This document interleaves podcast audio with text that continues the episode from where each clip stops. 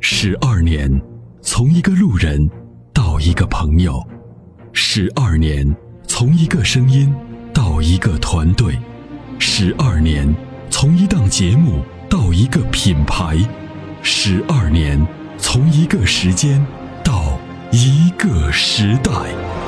参谋长说：“车十二年，十二年的坚守，十二年的陪伴，积累、超越、突破、实现，十二年，感谢有你一路相伴，十二年不惧不退，携手并肩，初心不改，砥砺前行。”参谋长说：“车，再出发。”再出发。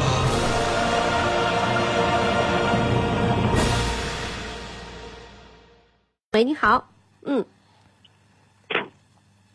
喂，喂，你好没，错喂，您已经接到直播室了，我是阿波罗，请讲。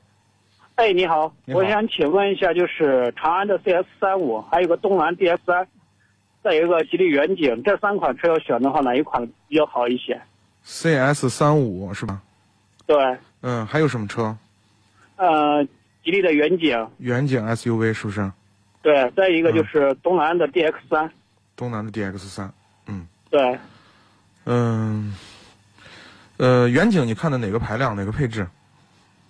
呃，一点五 T 的，远景有 1.5T 吗？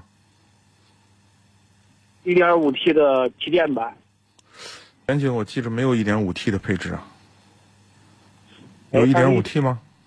一点五 T 吗？一点五升应该是，远景有一个1.8升的。喂，哦，哎，你好，嗯，远景应该是远景应该是有一个这个一点八升的自吸，哦，我们那应该是弄不好是我记错了，对，一点八嗯升的自吸，然后呢，嗯曾经它有一点三 T 的发动机，就是匹配的嗯一点三 T 的，嗯嗯它是一个 CVT 的变速箱嗯，啊、你看的是自动挡还是手动挡？自动挡吧，自动挡哈。对呃，那个东南 DX 三呢？你看的是一点五 T 的，对不对？对啊，那个是那个是自动挡是吧？